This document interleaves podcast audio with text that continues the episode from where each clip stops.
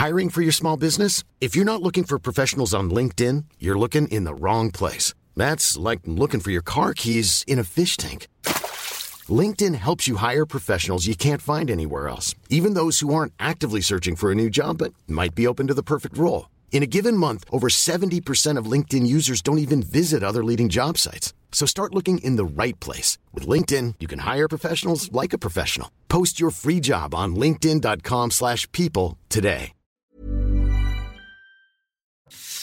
Bonsoir à tous et bienvenue à Elisabeth Lévy, à Philippe Bilger, à Olivier D'Artigol et à Jérôme Béglé. On est en train de découvrir avec effarement, stupéfaction et sidération ce qui s'est vraiment passé au Stade de France samedi soir. Parce que les témoignages commencent à arriver et on commence à comprendre et à avoir des témoignages qu'on n'avait pas dimanche et lundi. C'est effrayant ce qui s'est passé. Absolument effrayant. Et on écoutera le président de la République qui, lui, ne souhaite pas en parler. On lui a posé la question, il répond plus. Donc euh, Emmanuel Macron ne répond plus, comme ça c'est parfait. Euh, mais avant cela, euh, les comparutions aujourd'hui au Stade de France, puisque nous sommes avec Marie Aubazac qui est avec nous, et qui va nous dire ce qui s'est joué cet après-midi, ce qui s'est dit et qui était présent dans, au tribunal de Paris. Bonsoir. Bonsoir Pascal. Alors ce qu'il faut savoir, c'est que sur les 81 personnes interpellées, il y en a 48 qui ont été placées en garde à vue et aujourd'hui, il y en a 6 qui devaient être jugés en comparution immédiate. Trois l'ont vraiment été. L'une d'entre elles est un homme âgé de 24 ans, de nationalité algérienne, sans casier judiciaire. Il a été condamné à 6 mois de prison avec sursis euh, pour avoir volé le téléphone portable d'une Britannique. Deux autres personnes euh, jugées attendent de connaître leur condamnation. Le tribunal s'est retiré euh, pour délibérer. Il s'agit d'un homme de 34 ans qui se présente euh, comme étant palestinien en situation irrégulière sur le sol français. Il fait l'objet d'une obligation de quitter le territoire. Il est déjà connu des services de police pour des faits de vol en réunion et il était jugé pour avoir euh, volé un collier, avoir euh, mordu l'ami de la victime et avoir voulu donner un coup de poing à un policier en garde à vue. Le parquet a requis 18 mois de prison à son encontre avec un mandat de dépôt. Le deuxième homme qui attend de connaître sa condamnation, c'est un homme né en Algérie, âgé de 25 ans, jugé pour le vol d'une montre de luxe et d'un téléphone portable, déjà connu lui aussi pour des faits de vol aggravés. Il fait également l'objet d'une obligation de quitter le territoire, mais sa situation est en cours de régularisation. Et le parquet pour lui a requis 15 mois de prison, dont 5 avec sursis. Et puis en parallèle, une autre affaire concernant trois hommes de nationalité péruvienne, eux aussi en situation irrégulière, a été renvoyée au 5 juillet prochain et deux d'entre eux ont été placés en détention provisoire en attendant d'être jugés. Merci beaucoup, Marie Aubazac. Que disiez-vous, euh, Jérôme Que des Anglais, donc Des Péruviens, des Palestiniens, des Algériens, que des Anglais. Non, mais- Et le Commonwealth. Là, les agresseurs. hein. Euh, Je vous assure, euh, Non, mais- on peut Non, mais ironiser, on peut, non, mais- on peut ironiser, mais je vous assure, les, les témoignages que j'entends de peur, euh, de, de- de- d'attaque de, de- de- j'allais dire d'attaque de diligence, c'est-à-dire quand il- les gens ont quitté le Stade de France, qui sont allés dans le métro, il y avait une foule de gens qui étaient là, menaçants, qui les ont agressés, qui ont volé euh, des sacs, volé des portables, qui ont tapé. C'est sidérant. ce Est-ce que avez, passé. est-ce que vous avez, sidérant. est-ce que Et- vous avez lu Le Monde? Oui. Vous avez lu Le Monde? Alors, j'ai pas lu celui de ce soir, Oui, mais dans oui. celui d'hier, on savait déjà qu'il y avait des agressions. Oui. Quatre lignes. Le problème, c'est les violences policières. Absolument. Ils ont Ça- invité Sébastien Rocher, le spécialiste. L'espace médiatique qui par ailleurs euh, travaille sur ces questions-là. L'espace médiatique. C'est pas le sujet du jour. L'espace médiatique. pourtant est le moins mauvais sociologue. Non mais là, là, ça va être un marqueur. Là, je vous assure, ça va être un marqueur. L'espace médiatique choisit ses victimes, choisit ses coupables. C'est pas des bons coupables. Ah non Les, les bons coupables, c'est pas ceux. L'espace médiatique, très, très généralement, Oui. dit que euh, le ministre de l'Intérieur est dans le mensonge et le déni. Oui.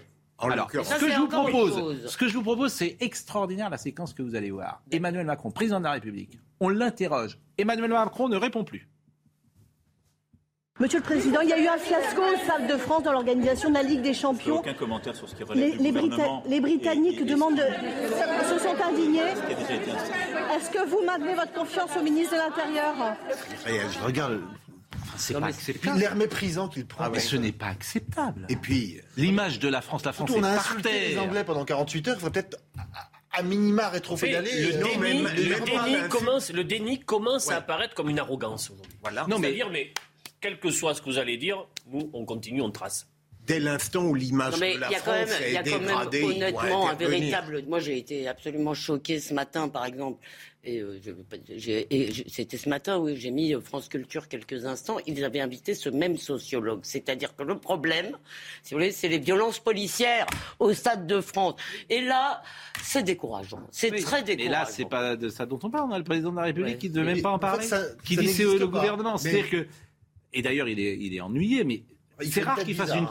Une faute pour le Une coup. moue comme C'est ça. rare qu'il fasse une faute. euh, Mais Macron, parce qu'il est plus habile que ça. Oui. Mais Alors, comment vous interprétez le fait qu'il veuille Ah bah pas il, était président de la République, 58%. euh, Madame, messieurs, circulez, il n'y a rien à voir. C'est Ça fini. va durer cinq ans? C'est fini, mais Parce vous, que Macron vous, 2, vous ça commence m'ennuyez. Hein Vous m'ennuyez.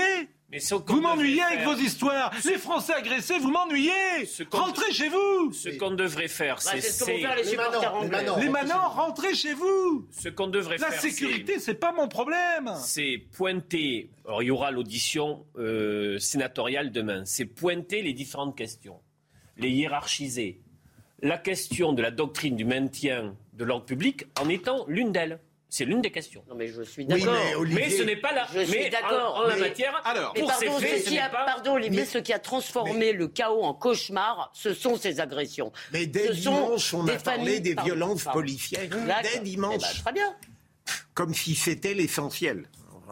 Répétez ce que vous avez dit parce qu'on n'a pas entendu. Non, mais je disais dès dimanche, Pascal, euh, certains médias ont parlé des violences policières comme si c'était l'essentiel de ce qui s'était passé samedi. Mais là, ça plus va loin. pas tenir parce On que est là, sur on un écouter. mensonge complet.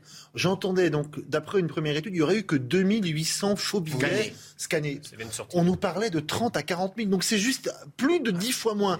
Et vous n'allez pas me faire croire que c'est 2800 faux billets qui ont embourbé les tourniquets, qui Alors. ont fait en sorte que plus personne ne pouvait passer. Ça, c'est déjà que- réglé presque. Ce que je vous propose, c'est d'écouter euh, le premier témoignage. D'ailleurs, il sera avec nous demain sur ce plateau. C'est Francis. Il se trouve que à l'heure du déjeuner, euh, j'écoute les auditeurs euh, chez nos amis d'RTL. Et écoutez Francis. Alors Francis, il a 69 ans. Il est au Stade de France samedi soir avec ses deux enfants qui ont une trentaine d'années.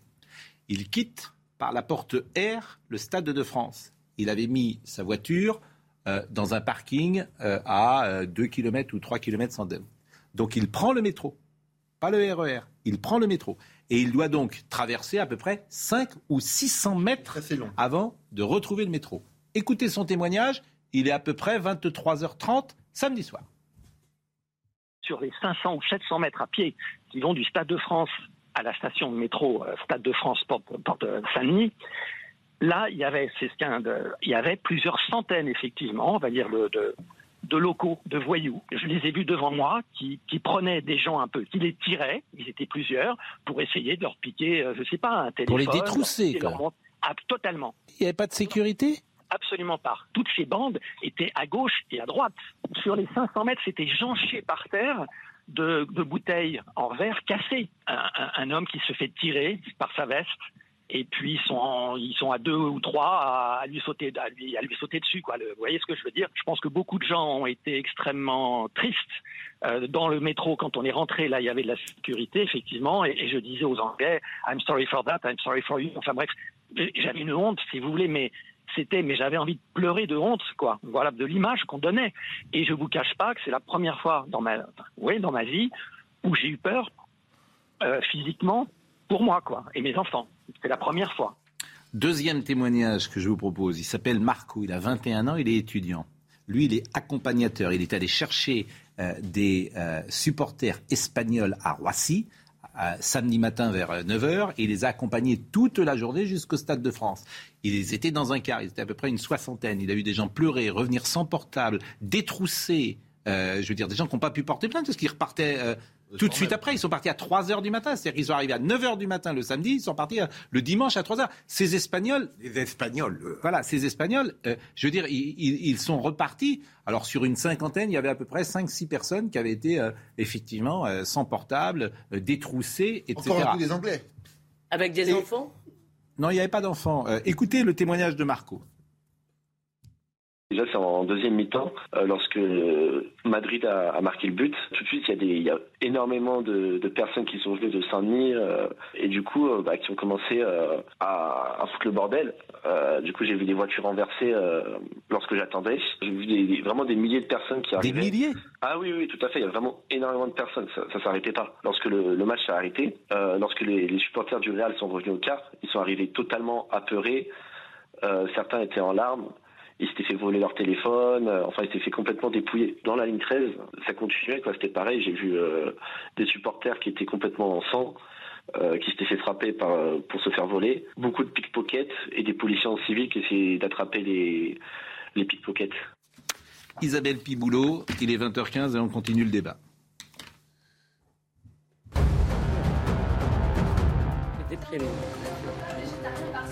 Proposée dans les cantines parisiennes. Pour les trois autres jours, une alternative végétarienne serait proposée au menu. C'est ce que souhaite imposer Paris d'ici 2027. Un horizon trop lointain pour les alliés écologistes de la maire PS Anne Hidalgo. Ils réclament une mise en place de cette mesure dès début 2023. Les livraisons de gaz russe suspendues au Danemark à partir de demain. La Russie est l'une des principales sources d'importation de gaz naturel, mais la société énergétique danoise du pays a refusé de se conformer aux exigences du paiement en roubles. Le gaz pour le Danemark devra donc être plus largement acheté sur les marchés européens. Et ce bilan au Brésil, au moins 100 morts dans des intempéries. 14 personnes sont toujours portées disparues. Depuis une semaine, des pluies torrentielles s'abattent dans la région de Recife, dans le nord-est du pays. Plus de 6000 habitants ont perdu leur logement en raison d'inondations et de glissements de terrain. J'ai prévu de parler de ces repas végétariens imposés à la cantine euh, de Paris. C'est Audrey Pulvar qui souhaite euh, faire des économies réalisées avec un moindre recours à la viande, peuvent permettre d'acheter une viande française de meilleure qualité. J'ai quelques exemples de menus végétariens à vous proposer. Par exemple, carottes râpées, steak végétarien. Je ne sais pas ce que c'est qu'un steak végétarien. Vous devriez. Purée de pois cassé et et une mousse au chocolat, mais pourquoi pas hein, Ça nous met l'eau à la bouche. Massé de... Mais attendez, je ne me moque pas. Macédoine de, de légumes, omelette râpée de pommes de terre et formidable, salade verte et flan caramel. Hein oh, il y a des choses qui ont l'air bonnes. Exactement. Bon, on en parlera peut-être tout à l'heure. Troisième témoignage que je vous propose, euh, en Espagne cette fois-ci, et je remercie Cynthia euh, qui nous a euh, permis de traduire et de trouver ce témoignage. Cynthia qui travaille avec nous. Maria Camarero. Écoutez-la. Nous sommes arrivés à Paris vers 17h. Nous avons pris le train qui nous a amenés au stade. Lors de ce premier trajet dans le RER, e on a été victime d'une tentative de vol. Ils ont essayé de voler le portefeuille de mon frère, mais ils n'ont pas réussi. Nous sommes descendus, on a commencé à marcher vers le premier accès au stade. Là, à ce moment, je me rends compte qu'il y a beaucoup de Français qui ne sont pas des supporters madrilènes et qui portent des maillots du Real Madrid, mais je n'y prête pas attention. Nous sommes arrivés en avance car nous sommes prévoyants, mais nous avons mis plus d'une heure trente pour arriver au stade. Pendant le match, il n'y a pas eu de problème. C'est à la sortie que nous nous sommes retrouvés comme dans un entonnoir, avec peu d'espace pour marcher, et nous devions passer sur une passerelle. J'avoue que j'ai eu peur que la passerelle ne cède. On a mis 20 minutes à passer par cette passerelle on a pris la décision de s'éloigner du stade pour chercher un taxi. On a marché pendant 1h30 avec un sentiment d'insécurité terrible. J'ai vraiment eu très peur. Je ne me suis jamais sentie comme ça. Je me suis sentie comme si j'étais dans le Bronx. On regardait à droite et à gauche s'il y avait du monde autour de nous. On regardait s'il y avait des endroits ouverts pour s'y réfugier. C'est à ce moment-là que mon frère et moi avons décidé de retourner vers le stade, puisqu'on pensait qu'il y aurait encore du monde là-bas. Nous sommes arrivés à un hôtel qui était proche du stade. Il y avait beaucoup de supporters comme nous qui ne savaient pas quoi faire, mais on se sentait en lieu sûr. Vers 2h30 du matin, un homme est arrivé et nous a proposé de nous amener à Charles de Gaulle. On était désespérés, on ne voyait pas la façon de sortir de là, donc nous avons décidé de partir avec lui. On a payé 100 euros et nous sommes partis à l'aéroport. Et ce qui me frappe, moi, c'est le déni médiatique. C'est-à-dire que ça commence à monter. C'est ça qui me frappe. C'est-à-dire que quand je disais, il y a les bons coupables, il y a les bonnes victimes, imaginez si, c'était... Ce, qu'on d'autres personnes qui avaient agressé. Ce qu'on peut ne pas s'expliquer, c'est que il y, a eu un léger mea culpa très léger du ministre de l'Intérieur en disant on s'était préparé à du hooliganisme. C'est d'ailleurs très surprenant vu le profil des deux, des deux clubs de foot. On n'était pas prêt à des bandes de pilleurs. Mais pourquoi il n'y a pas, euh, euh, j'ai envie de dire, l'agilité qui est de observer le réel et de voir qu'il y a des groupes, en effet, qui se constituent, et au moins sécuriser la sortie de stade pour que ça ne se passe pas comme ça se passe. L'État devrait être en capacité de bouger, de se redéployer. Et je vais vous dire pourquoi il n'y a pas parce que les premiers à nier l'existence de ces bandes de pilleurs qui n'en sont certainement pas leurs premiers exploits, excusez-moi, ce sont vos amis politiques qui nous expliquent que nous sommes. Bien, pardon, j'ai entendu tout à l'heure Aurélien Taché, pardon, excusez-moi, je l'ai entendu, nous explique. Non, mais d'accord, non, mais je veux dire, ce que je veux dire, c'est que c'est la gauche, pardon, Olivier, c'était pas contre vous, je sais que vous n'êtes pas comme ça. Mais Aurélien Taché expliquant, comme d'habitude, le truc habituel, qu'il faut pas stigmatiser la Seine-Saint-Denis, qu'on est vraiment des salauds de racistes. Or, ces phénomènes, pardon, ces phénomènes se répètent répète, Olivier. Ces phénomènes, ça n'est pas la première fois qu'on voit cela, si vous voulez. Et pourquoi pourquoi il, y a ce, pourquoi il y a cette incapacité à prévoir? Parce que c'est un sujet dont on n'a pas le droit de parler. On en parle justement, et c'est le dernier témoignage, parce qu'il y en a tellement. Patrick Gobert, lui, il est président de l'association du Paris Football Club. Écoutez-le, et c'est Jeanne Cancard qui euh, l'a rencontré. Tout à l'heure, c'était Cynthia Pigna euh, qui nous avait aidé à trouver le témoignage de cette euh, jeune femme, Maria Camarero. Écoutez Patrick Gobert. J'ai pris conscience que ça allait être compliqué quand une des troupes de gamins, ce qu'on appelle les, gars de cité, qui n'avaient pas de, maillot de Liverpool, encore moins du Real de Madrid, ont commencé à envahir les lieux et à pousser, pousser pour essayer de rentrer. Ils étaient entre 200 et 300 et ils s'amusaient d'une porte à l'autre à porter leur escouade comme un danger permanent. Euh, et là, on s'est vite retrouvé en, situation de stress.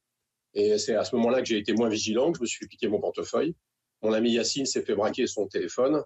Et puis notre Christian, qui est un colonel de réserve qui a fait la guerre d'Algérie, eh ben, j'ai vu dans ses yeux l'effroi. J'ai vu la peur.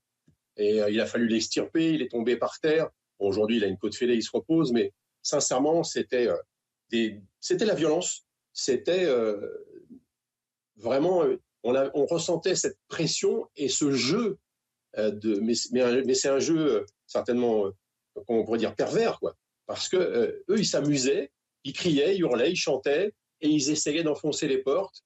Et à ce moment-là, les CRS sont arrivés, donc on a pris des coups de matraque. Et puis surtout, je vais vous dire, moi, j'ai été éducateur de rue dans un foyer, j'ai fait de la prévention dans une autre vie.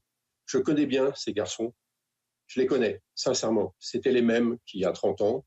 Euh, ils sont peut-être différents dans leur attitude, mais ils sont là pour foutre le bordel et pour profiter de ce bazar afin de faire leur petite délinquance, leur petit business.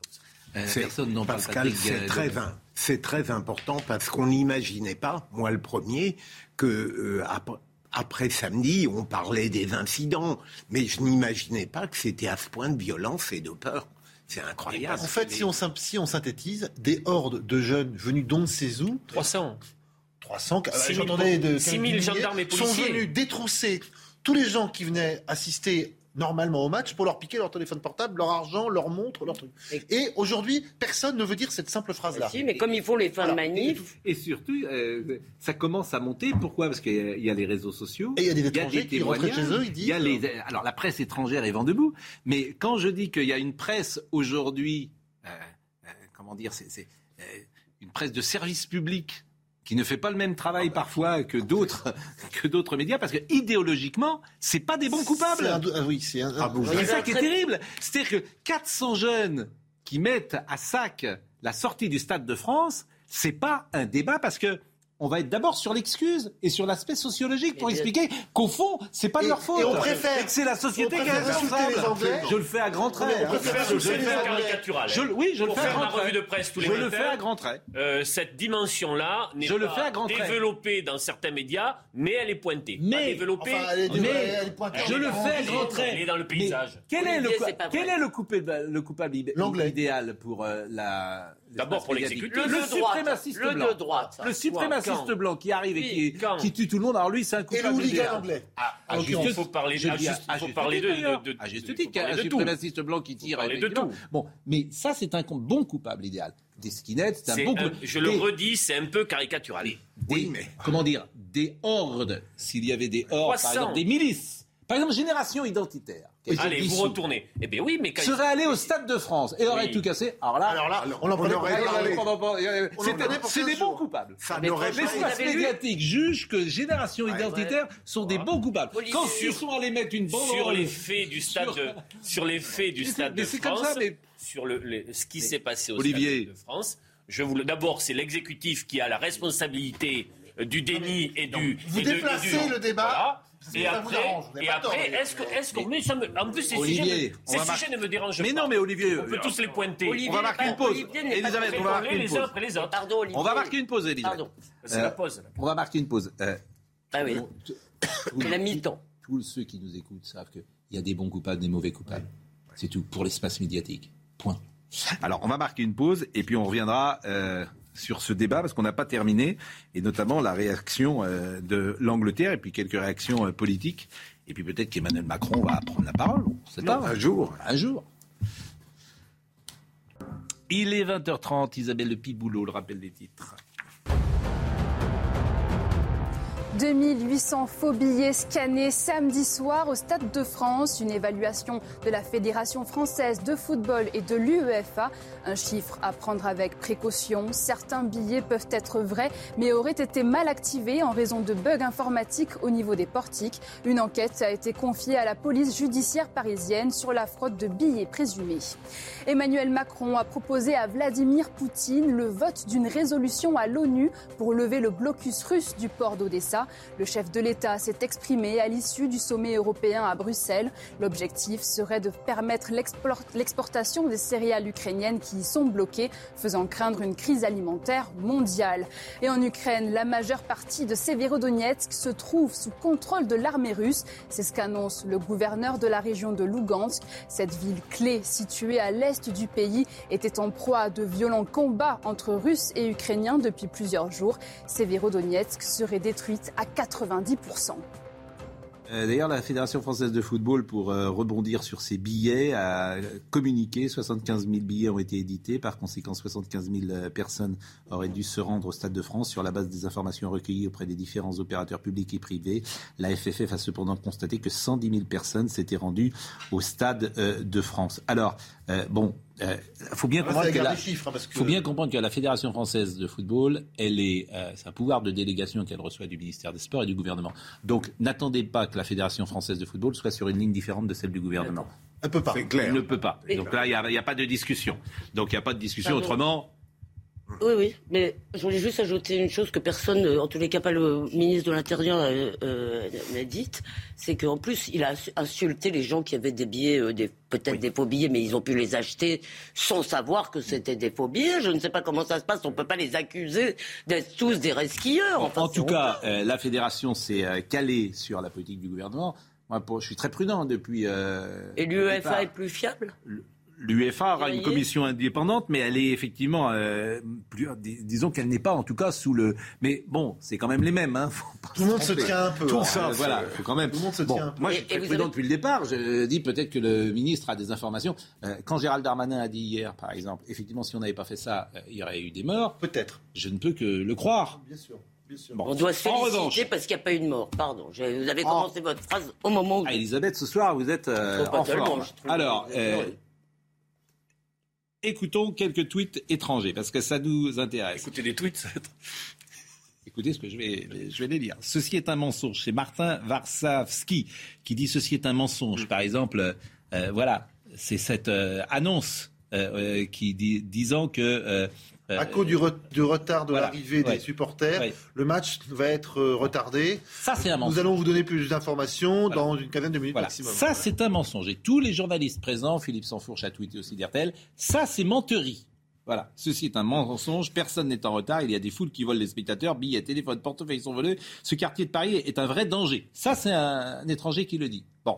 Mais ce qui est amusant, c'est que la ligne éditoriale du gouvernement, du Stade de France, de la Fédération, elle se met en place à 8 heures. Avant même de savoir quelque chose. Aval à l'ANA dit deux heures d'attente, seulement entrée à la mi-temps, gaz lacrymogène, quatre fois malgré le fait que nous étions euh, euh, paisibles. Mon cousin de 14 ans tabassé par des personnes qui tentaient de lui voler son billet. Euh, ne les laissez pas nous accuser. Et elle a mis une photo. Mais il y en a, il y en a des centaines, en fait. Bon. Jim Beglin dit l'après-match d'hier soir a été le plus effrayant que j'ai jamais connu. Des gangs organisés se sont mis à agresser des fans qui partaient. Pas un policier en vue. J'ai été témoin de tant d'attaques et d'embuscades contre les participants sans méfiance. Répréhensible UEFA. Il paraît qu'il y avait 8000 policiers. Ils étaient bon. 6000. C'est absolument terrifiant. Euh, Sarah Menet, en Angleterre, écoutons-la. Au Royaume-Uni, l'orage gronde, au sens propre comme au sens figuré. Après Boris Johnson, qui s'est dit extrêmement déçu hier de la manière dont les supporters de Liverpool avaient été traités samedi soir à Paris, après la maire de Liverpool, qui a elle demandé des excuses à Emmanuel Macron, c'est désormais donc au président du club de Liverpool de réclamer des excuses. Dans une lettre adressée aujourd'hui à notre ministre des Sports, Amélie Oueda Castera, Tom Werner dénonce des accusations gravissimes des autorités françaises à l'encontre des supporters de Liverpool, faisant référence pro propos tenus par notre ministre des Sports, mais aussi par notre ministre de l'Intérieur, Gérald Darmanin. Tom Werner dénonce des propos euh, inadmissibles, ce sont ses termes. Aujourd'hui, il réclame à ce qu'une enquête indépendante soit menée. Trois jours après les événements du Stade de France, la colère ne redescend pas ici en Grande-Bretagne mais à juste titre. Mais écoutons le maire de Liverpool maintenant. Le maire de Liverpool lui-même qui a été agressé. Écoutez-le. Non. Je n'ai pas été agressé, hein. on m'a juste euh, volé des choses. Hmm.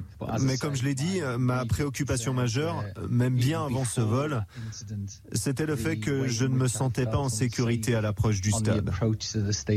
Pour une raison inconnue, des accès étaient fermés. Et les fans étaient envoyés contre des barrières dans des zones déjà remplies de monde.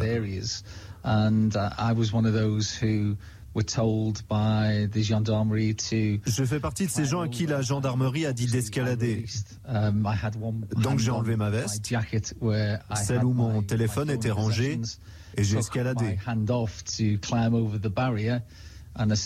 Ensuite, je me suis rendu compte que ma poche avait été fouillée, um, que j'avais été volé.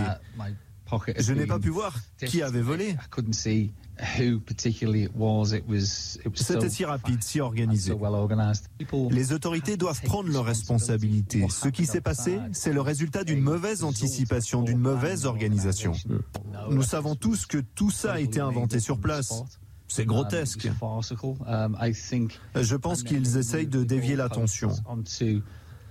Parce que ce qui s'est vraiment passé samedi, c'est une défaillance de l'organisation. Pauvre France, je disais hier, euh, Philippe Bilger, pauvre France. Et c'est vrai que ce pays, euh, cet État euh, fort avec les faibles et faible avec le fort, ce pays qui ne sait qu'une chose au fond, qui n'arrive à, mettre des masques aux, gens qui sont en terrasse et à les obliger à être debout quand ils prennent un café, là ils sont très forts. Oui, mais une chose, mais pour assurer notre sécurité, la sécurité de nos enfants qui vont au Stade de France, on est en danger aujourd'hui. Mais une chose, quand même, on reste, dans, un, on reste dans un État démocratique. Donc, oui, ce, mais bon. ce témoignage est édifiant, accablant, sidérant. Donc, ça relève vraiment d'une commission d'enquête parlementaire et que les responsabilités soient établies, politiques, administratives. Comment des personnes ont pu être mises dans cette situation d'insécurité totale C'est-à-dire, à un moment donné, là, les témoignages commencent à donner la vérité. Euh, je me souviens de l'émission hier, on n'avait pas tous ces éléments encore. Donc ça, c'est que le début. Hein. Donc ça va faire, ça va faire masse. Là, c'est que le début. Hein. Je, je me demande, Pascal, si c'est de l'incurie, de l'amateurisme, ou si derrière tout ça, il n'y a pas une forme de mépris tout de même. Je veux dire, ces gens-là, ça ne passionne pas le pouvoir, fondamentalement, ce qui s'est passé samedi soir. Parce que je suis tout de même surpris, pardon de reprendre le même thème, mais qu'on laisse le soin de régler le problème apparemment à Darmanin et à la ministre des Sports qui vient d'arriver, c'est tout de même assez hallucinant. La France est ridiculisée en Europe. Pardon Philippe. Pas seulement ridiculisée, pardon, je pense que là, c'est quand même assez grave parce que la ministre des Sports a aussi accusé le club de Liverpool d'avoir laissé ses supporters. C'est la faute des autres. Elle a changé ce soir d'ailleurs. Ne pas assumer ses responsabilités. Elle a changé, Castera, parce que je pense qu'elle doit être ennuyée. Ah L'incident eh des faux billets ne remet pas ça, ça, en cause. Liverpool est un immense club qui a marqué l'histoire et il y avait samedi des supporters en règle dont la soirée a, été gâchée ou qui n'ont pu assister au match.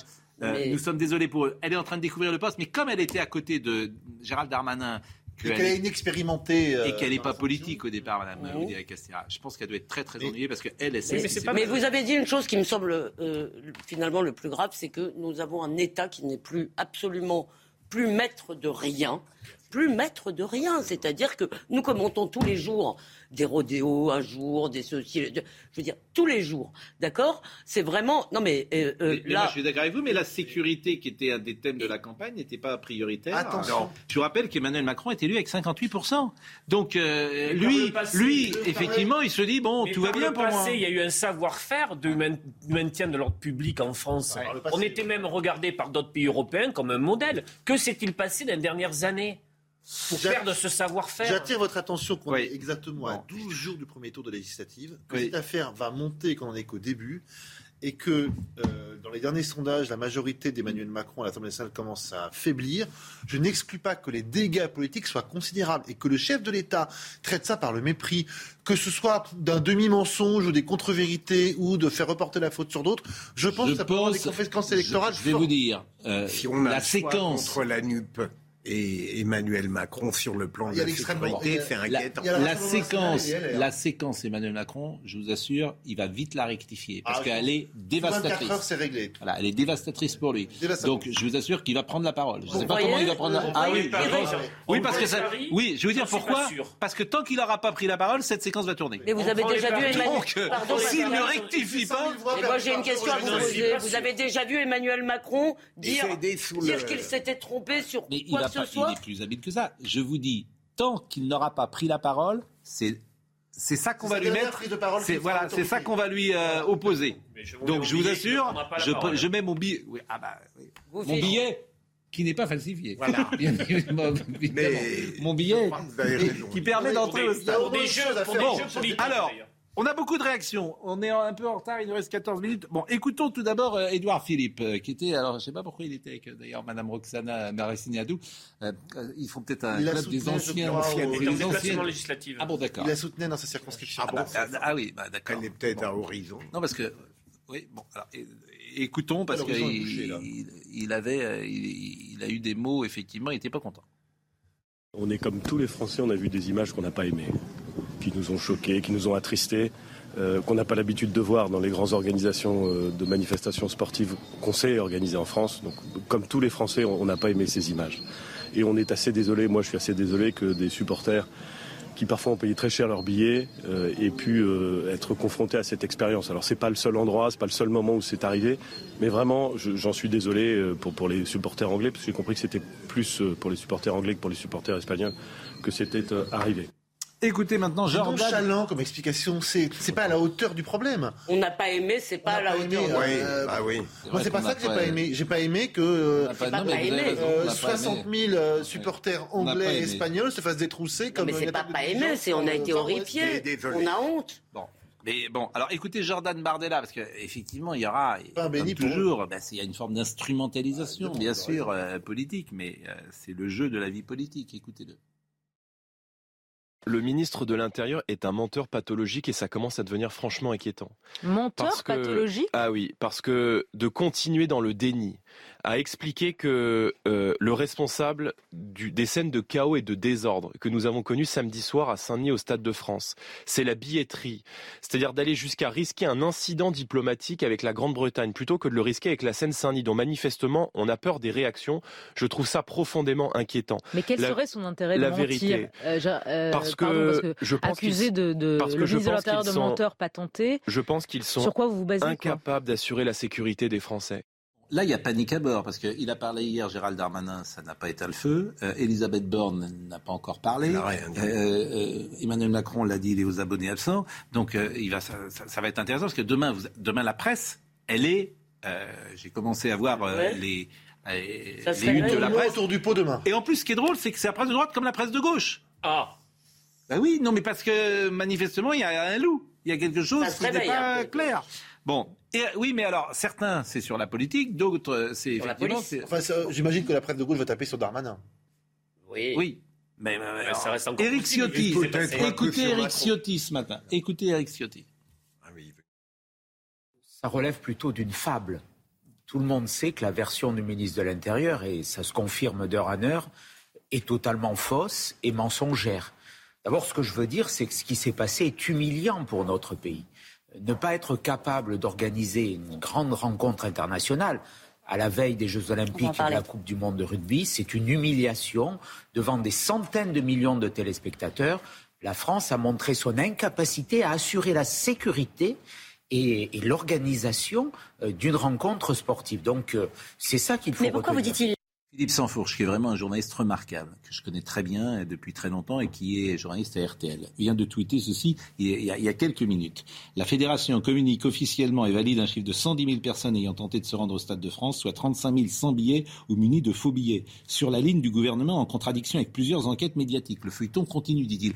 Où est-ce que tu as vu 35 000 personnes sur le parvis de Stade de France? C'est des supporters fantômes. Où ils sont? Je veux bien, à la limite, qu'il y ait 35 000 faux billets, mais dire qu'avec 35 000 personnes, où sont-ils? Je veux dire, Comment ils peuvent s'enferrer dans quelque chose qui n'est... montrent pas ça.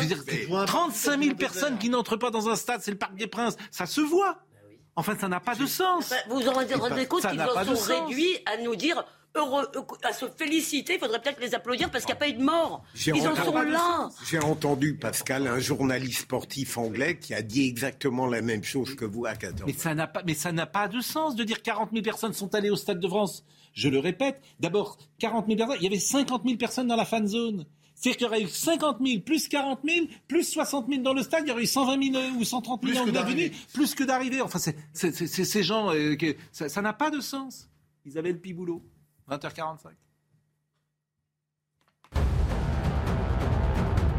Des réponses cet été pour consolider nos urgences. À partir de juillet, une grande conférence sur la santé sera lancée. Emmanuel Macron s'est rendu au centre hospitalier de Cherbourg, dans la Manche, avec la ministre de la Santé, Brigitte Bourguignon. Un déplacement consacré à l'accès aux soins urgents et non programmés. Hôpitaux engorgés, déserts médicaux croissants. Tous les voyants sont au rouge dans les services d'urgence qui manquent de soignants. À Strasbourg, huit personnes piquées lors d'un concert du rappeur PLK samedi. La gendarmerie du Bas-Rhin lance un appel à témoins. Une enquête est en cours pour identifier le ou les auteurs des faits. Un individu a été interpellé à la sortie du Zénith, mais aucun élément n'a été retenu contre lui. Un premier navire commercial quitte l'Ukraine pour la Russie. Chargé de 2500 tonnes de rouleaux de métal, il est parti du port de Mariupol, conquis par les forces russes, pour rejoindre Rostov-sur-le-Don en Russie.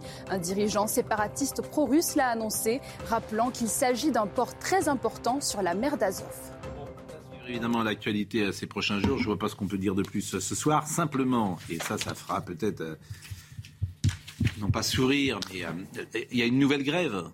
Les organisations syndicales de la RATP ont lancé un nouvel appel à la grève sur le RERB pour vendredi, jour de match le jour de France-Danemark. Alors, euh, la réussite de la grève lors de la finale de la Champions League donne un rapport de force concret aux organisations syndicales. Mmh. Ça, c'est la CGT. Hein, c'est la SNCF qui fait des grèves voilà. sur le RERD. Et On peut peut-être parler des... Mais le cynisme est total. le fiasco du 20... Regardez ce qu'ils écrivent. Le fiasco du 28 mai a engendré une médiatisation mondiale et la direction porte l'entière responsabilité des problèmes d'acheminement des supporters au stade de, de grève.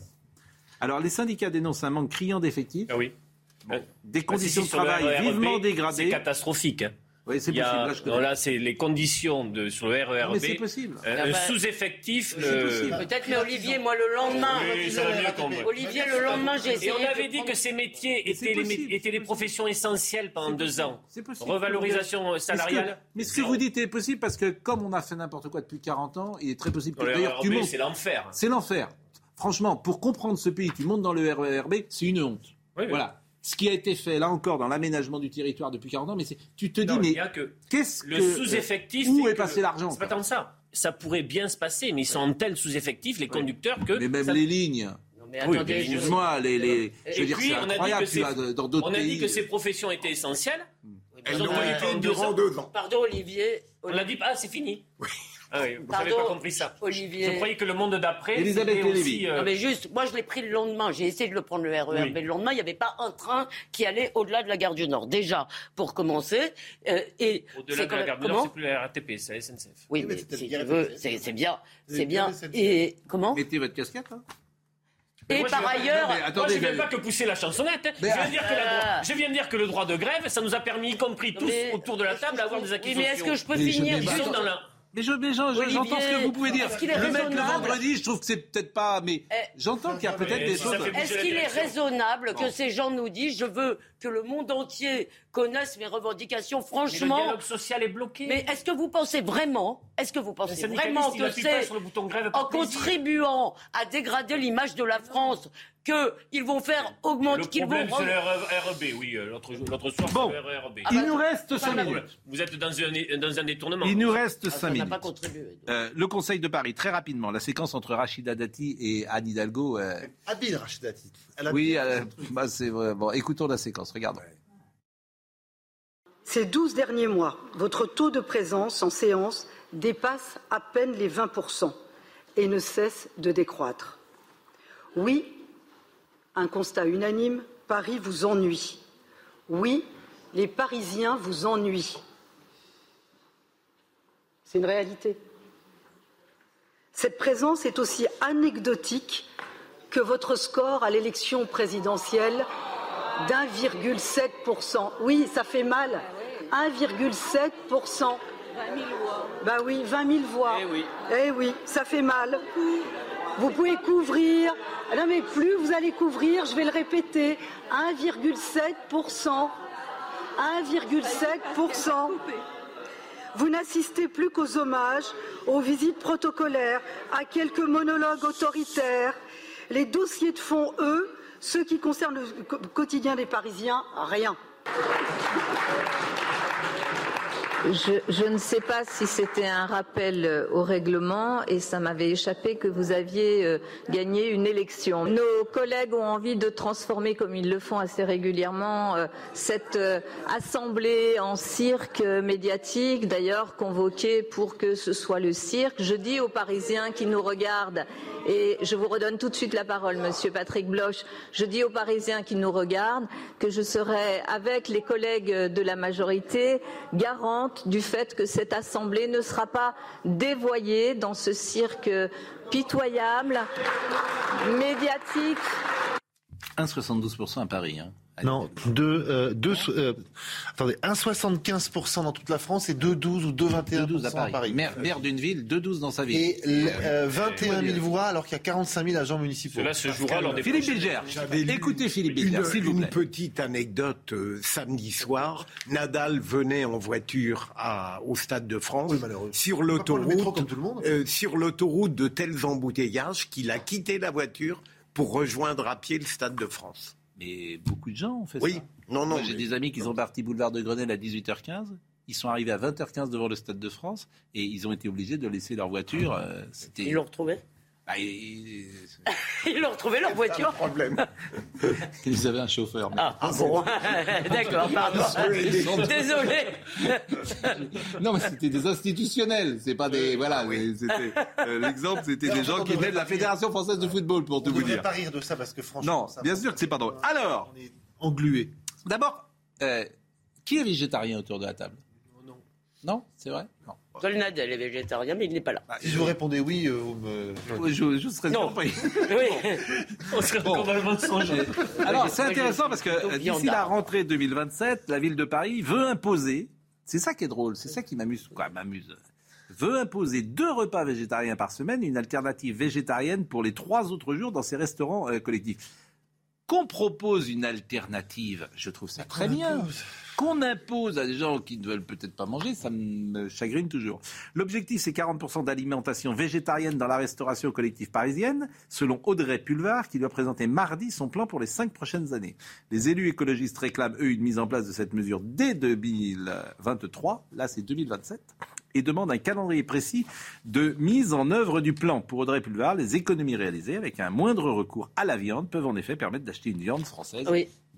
Alors, pardonnez-moi, euh, oublions l'idéologie qui évidemment d'imposer, etc. Mais la question de pouvoir consommer de la meilleure viande, et cela suppose à la fois un élevage plus humain. Non, je ne suis pas. Je suis une viande. je suis une viandarde. Oui. J'adore la viande, mais. L'argument selon lequel, si vous voulez, il faut peut-être consommer moins de viande et manger de la meilleure viande, ne me paraît pas absurde. Oui, voilà, il faut être honnête. Mais sauf que euh, là encore, c'est biaisé comme argumentation C'est pas pour. Euh, c'est pas pour. Mais ça euh, participe à l'éducation. Euh, pour, de quoi De manger On mange trop de viande, oui. Donc si les enfants mais, mangent mais c'est des protéines. Mais, qu'est-ce que, qu'est-ce que vous savez qu'on mange trop On en mange trop. Ah bah, et vous avez décidé ça, mange trop. Au nom de qui vous décidez qu'on mange trop de viande Au nom des fermes des mille Mais faites surtout ce que vous voulez. C'est ce que je lis. C'est ce que je lis. En termes de santé publique, en termes de lutte contre le réchauffement climatique, il faudrait réduire la consommation. C'est pas seulement ça. C'est que pour manger toute cette viande, il faut avoir des fermes des mille vaches. Il faut avoir. Mais non, mais excusez-moi, je suis désolé, c'est pas, c'est pas un problème sans sans intérêt. Vous aimez les fermes des mille vaches J'aime beaucoup. Je me méfie toujours. Euh, euh, je me méfie toujours de quelqu'un qui, euh, dans un repas ou dans un. dit j'aime pas le gluten ou je suis végétarien. Vous savez pourquoi je m'en méfie? Non pas parce qu'ils n'aiment pas le gluten. Ou... Ils sont chiens à table. Non, parce qu'ils le disent. Ah, pardon. parce qu'ils le disent. Si, si tu, si tu l'apprenais, par exemple, en fin de repas, tu te dis ah, tiens, tiens, bah oui, bon. Mais c'est comme les gens qui n'ont pas la télé. C'est la première chose qu'ils vous disent. Voilà, ils disent j'ai pas la télé. Bah, Très bien, t'as pas la télé, il n'y a pas de souci. Pourquoi? Bon. Et c'est souvent pas des guélurons, c'est pas des guélurons. Et en fait, ce que j'interprète avec ma psychanalyse à deux, à deux balles, c'est regardez-moi. Ah oui. Je suis meilleur. Ah regardez-moi. Regardez-moi, je souffre. J'ai besoin d'amour. Je ne sais pas. Non, c'est pas je souffre, c'est virtue signaling. Mais c'est intéressant. suis meilleur que vous. La psychologie des végétariens, c'est intéressant. Il y en a plein de. Il y a aussi. Euh, attendez, il y a des sportifs de haut niveau qui sont. Euh, je crois que. Djokovic. Djokovic. Hein. Pas de gluten. Attention, pas de gluten. Hein. Je veux dire, ah je caricature pas là encore. Ne coupez pas mes propos. Ça lui réussit apparemment. Mais vous avez tort de pas de pas m'écouter sur l'élevage industriel qui est vraiment une calamité. je suis, je suis évidemment d'accord avec vous, cher ami. Évidemment que je suis d'accord avec vous. De toute façon, je suis toujours d'accord avec vous. Bon, euh, Corentin Brio était à la ré... non, il n'était pas à la réalisation, il était avec nous. En revanche, à la réalisation, c'était Virginie Leblon Taïeb que je salue. À la vision, Dominique Raymond que je salue aussi. Au son, Cédric et Quentin Leduc que nous saluons tous. Benjamin était avec nous, il a été Hey, it's Danny Pellegrino from Everything Iconic. Ready to upgrade your style game without blowing your budget? Check out Quince. They've got all the good stuff, shirts and polos, activewear and fine leather goods all at 50 to 80% less than other high-end brands. And the best part? They're all about safe, ethical, and responsible manufacturing. Get that luxury vibe without the luxury price tag. Hit up quince.com slash upgrade for free shipping and 365-day returns on your next order. That's quince.com slash upgrade.